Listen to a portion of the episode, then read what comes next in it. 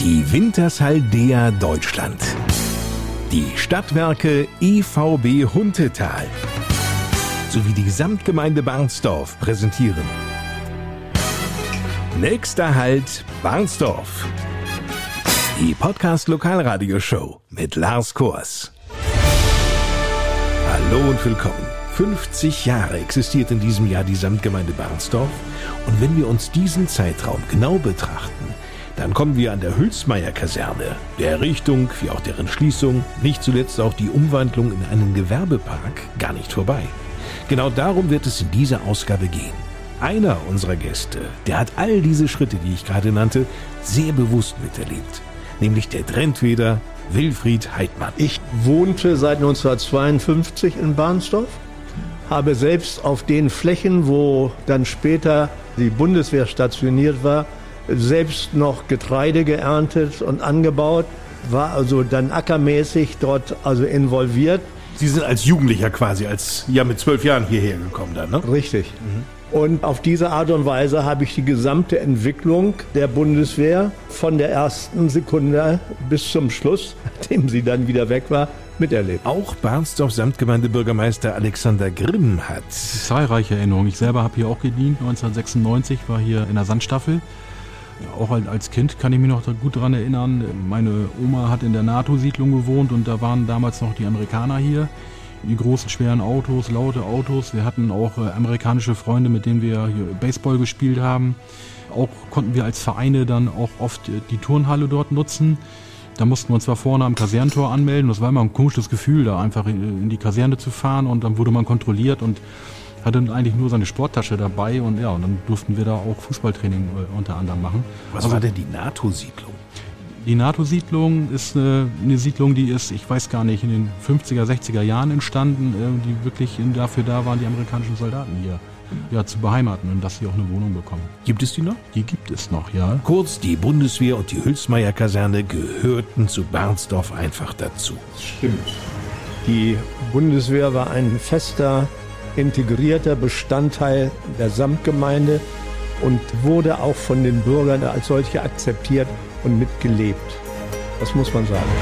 Das ändert sich mit dem 21. Mai 2003, einem Mittwoch. Ein sonniger Frühlingsmorgen in der Samtgemeinde Barnsdorf, während aus dem Radio Yvonne Katterfeld für dich schmachtet und damit die deutschen Singlecharts anführt,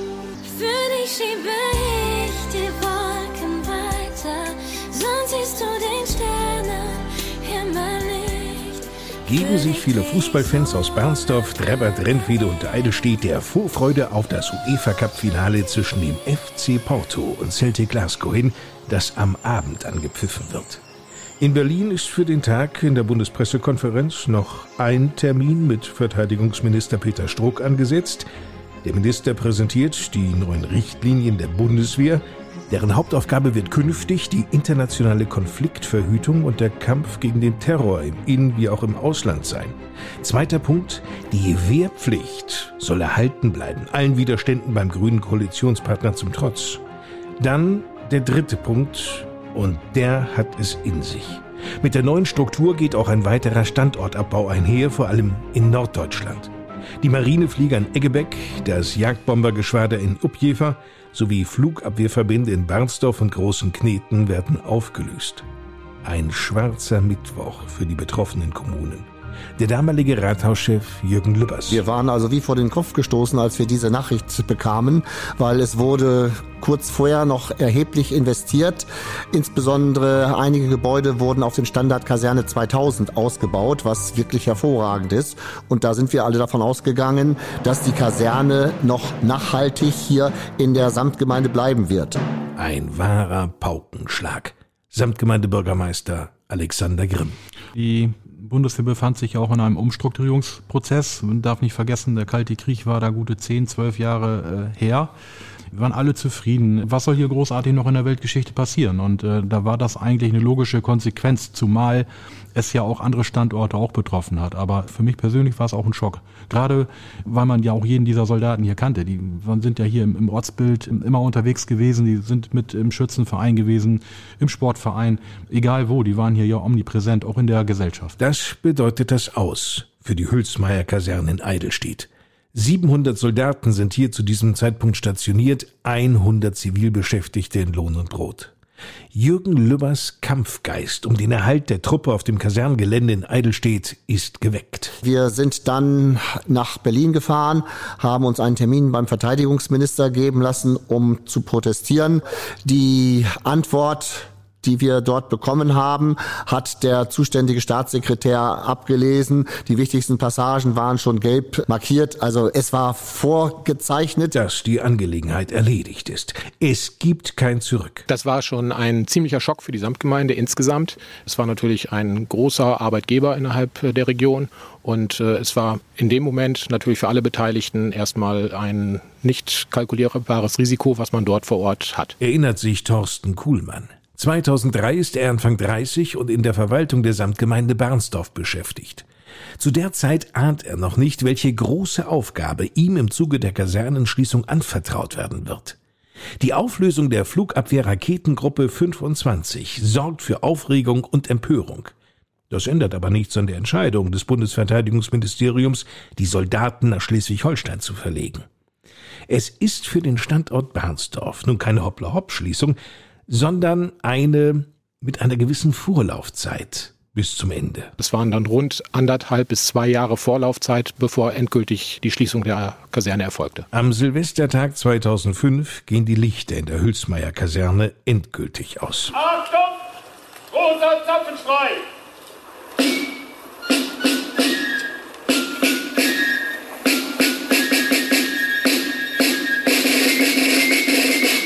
Ferne wird eingeholt. Mit dabei Jürgen Lübbers. Ja, also es gab dann noch einen kleinen offiziellen Akt am Kasernentor. Dann wurde die Kaserne geschlossen und wenige Monate später sah man auch schon, dass die nicht mehr genutzt wurde, wenn man dann durch das Kasernengelände fuhr. Überall war Meter hoch bald äh, Unkraut, das Gras wurde nicht mehr gemäht und es machte schon einen relativ verwahrlosten Zustand. Die Bundeswehr hat sich danach nicht mehr um die Kaserne gekümmert. Es war in der Tat eine merkwürdige Situation. Aber aus dieser Situation hat, und da muss ich der Verwaltung insgesamt gesehen, ein irres Lob aussprechen, haben sich so viele Initiativen entwickelt, dass sie im Grunde genommen auch hier Jürgen Löbers zum Beispiel in Verbindung mit Thorsten Kuhlmann, so viel Anstrengungen unternommen worden sind, die zu vermarkten. Und dass das im Endeffekt ein so gelungener Abschluss geworden ist, sie ist ja total fremdgenutzt mittlerweile, ja, das ist eine wahnsinns tolle Leistung hier der Verwaltung der Samtgemeinde Barnsdorf. So Wilfried Heidmann. Bis zum erfolgreichen und guten Ende dieser Geschichte ist es aber noch von Silvester 2005 aus betrachtet ein weiter Weg. Die Bundesanstalt für Immobilienaufgaben, kurz BIMA, bietet das komplette Kasernengelände zum Kauf an. Ein Käufer findet sich nicht. Im Bernsdorfer Rathaus am Markt reift die Überlegung, die Hülsmeier Kaserne zu erwerben. Oh, das war ein schwieriger Prozess. Wir wollten gar keine Kaserne kaufen, wir wollten nur die Nachnutzung regeln. Ich bin mehrfach in Hannover gewesen, aber da tat sich nicht ganz viel. Und dann haben wir versucht, jetzt hier wieder Leben in die Bewegung zu bekommen. Und wir haben dann ein Forschungsvorhaben gemacht, gläserne Konversion. Da ging es um ein Refina-Projekt, also Reduzierung der Flächeninanspruchnahme und ein nachhaltiges Flächenmanagement. Da haben wir uns auf dem Wege Fördermittel geholt, indem wir einen durch die Öffentlichkeit begleiteten Prozess in der Kaserne durchgeführt haben, um eine Fläche, die schon genutzt wird, um die umzunutzen, damit die vorhandenen Gebäude weiter genutzt werden können und wir nicht auf der grünen Wiese irgendetwas Neues machen müssen. Das Ziel, die Gebäude und Flächen, die sich auf 20 Hektar verteilen, nach einem Kauf anschließend als Gewerbepark, quasi als Hülsmeierpark zu vermarkten. Diesen Gedanken zu folgen war nicht für alle selbstverständlich, Thorsten Kuhlmann. Nein, das war nicht klar. Es gab natürlich politische Diskussionen über die Angelegenheit und äh, es gab auch viele Stimmen, die gesagt haben, lasst die Finger davon, das wird ein Projekt, was ihr nicht stemmen könnt. Dann haben wir einen Kasernenfrühling dort veranstaltet mit Aktionen wie Hubschrauber, Rundflügen, Tanzgruppen waren dort, Musik wurde gespielt, Kutschfahrten gab es. So war einen ganzen Tag richtig Leben. Im April war das, Ende April, bei super Wetter auch und es sind viele Menschen in die Kaserne gekommen. Die Menschen kannten die Kaserne ja nicht, äh, weil vorher war ein Zaun umzu mit einem Tor. Es kamen nur einige wenige Berechtigte rein und äh, um zu zeigen, was wir dort für Möglichkeiten haben, haben wir diesen Tag dann durchgeführt und daraus wurde dann tatsächlich, dass äh, viele Interessenten kamen und sagten, Mensch, da ist ja eine tolle Halle, bevor ich irgendwo etwas neu baue, können wir dann diese Halle kaufen. Die Sporthalle.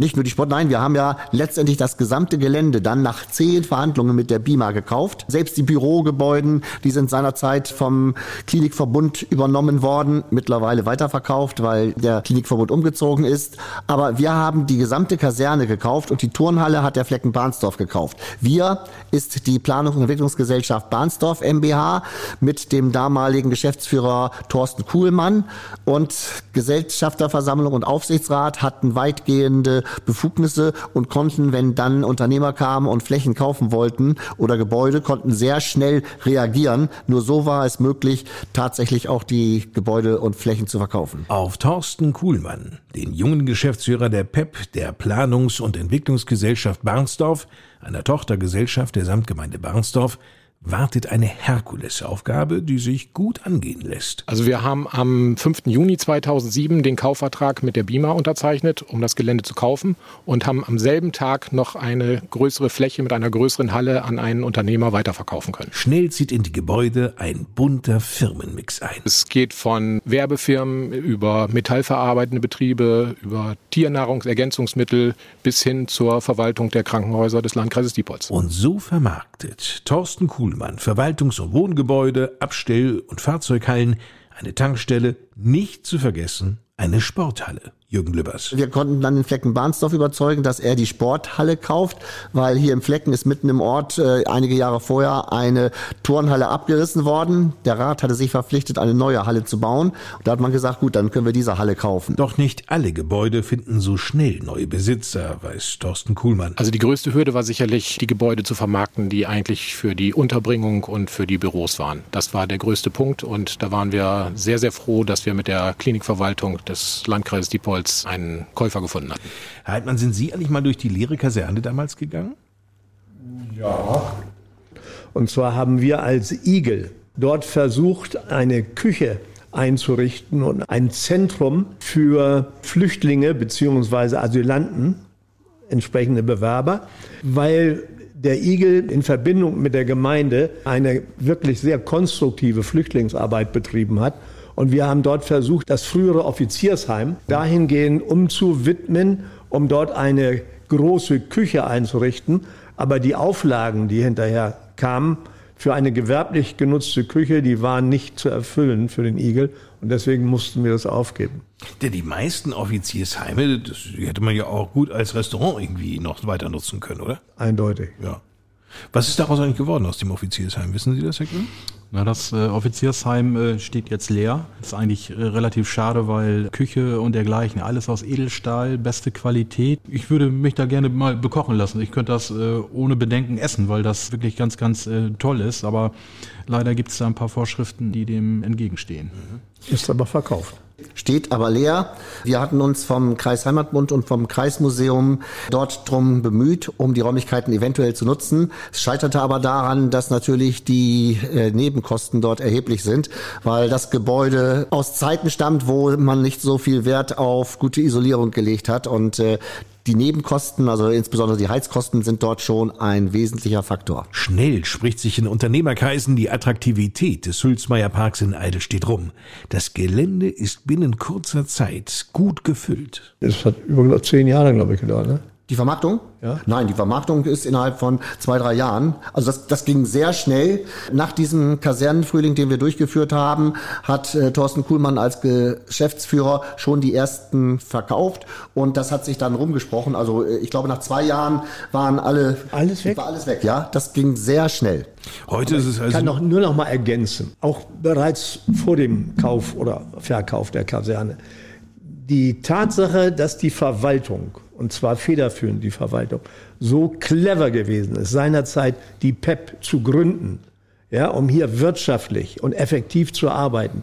Das war ein ganz entscheidender Faktor, dass wir später auch die Kaserne entsprechend vermarkten konnten. Also da ist das alte Verwaltungshandeln, wenn das so gewesen wäre, ohne die PEP, und dann Sanierung der Schulen und Verkauf der Kaserne, das wäre eine Katastrophe geworden. Alexander Grimm, wenn Sie heute mal sich diesen Gewerbepark, so ist es ja, anschauen, wie nehmen Sie ihn wahr? Ja, das ist ein absoluter Glücksfall.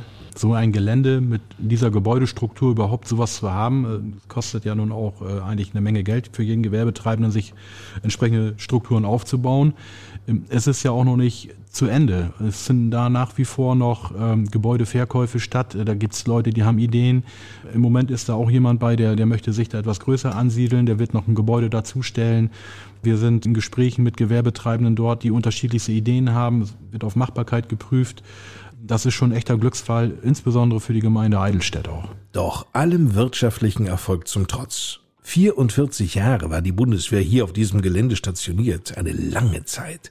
Viele ehemalige Soldaten, die hier ihren Dienst versahen, sind in der Samtgemeinde Barnsdorf sesshaft geworden. Für einige von ihnen fühlt sich auch Jahre nach der Kasernenschließung die heutige Nutzung irgendwie unwirklich an wie Thorsten Kuhlmann auffiel. Ja, das ist richtig. Und äh, ich sage mal, es gibt immer noch Personen, auch hier aus der Samtgemeinde, die der ganzen Sache hinterher trauern und immer noch regelmäßig, glaube ich, auch durch die Anlage jetzt fahren, um zu sehen, was ist aus meinem alten Standort geworden. Den ehemaligen Standort der Flugabwehr-Raketengruppe 25 der Bundeswehr, deren Schließung der damalige Bundesverteidigungsminister Peter Struck am 21. Mai 2003 verkündete. Das war an einem sonnigen Mittwoch, an dem abends im UEFA-Pokalfinale der FC Porto gegen Celtic Glasgow spielte und 3 zu 2 gewann. Aber das ist eine andere Geschichte. As time goes by. Denn nun sind wir am Ende dieser Folge unserer Podcast-Reihe angelangt. Vielen Dank an Alexander Grimm, Wilfried Heidmann, Jürgen Lübbers und Thorsten Kuhlmann. Dank auch Ihnen fürs Einschalten. Nachdem wir heute nun die Geschichte der Hülsmeier Kaserne und des Hülsmeier Parks thematisierten, stellt sich natürlich unwillkürlich die Frage, wer war eigentlich dieser Christian Hülsmeier aus Eidelstedt? Welche seiner Erfindungen kennen mittlerweile Milliarden Menschen rund um den Globus? All das klären wir zusammen mit Renate Kunstmann, der Gemeindearchivarin, in der nächsten Folge in einer Woche. Bis dahin, eine gute Zeit. Ich bin Lars Kurs.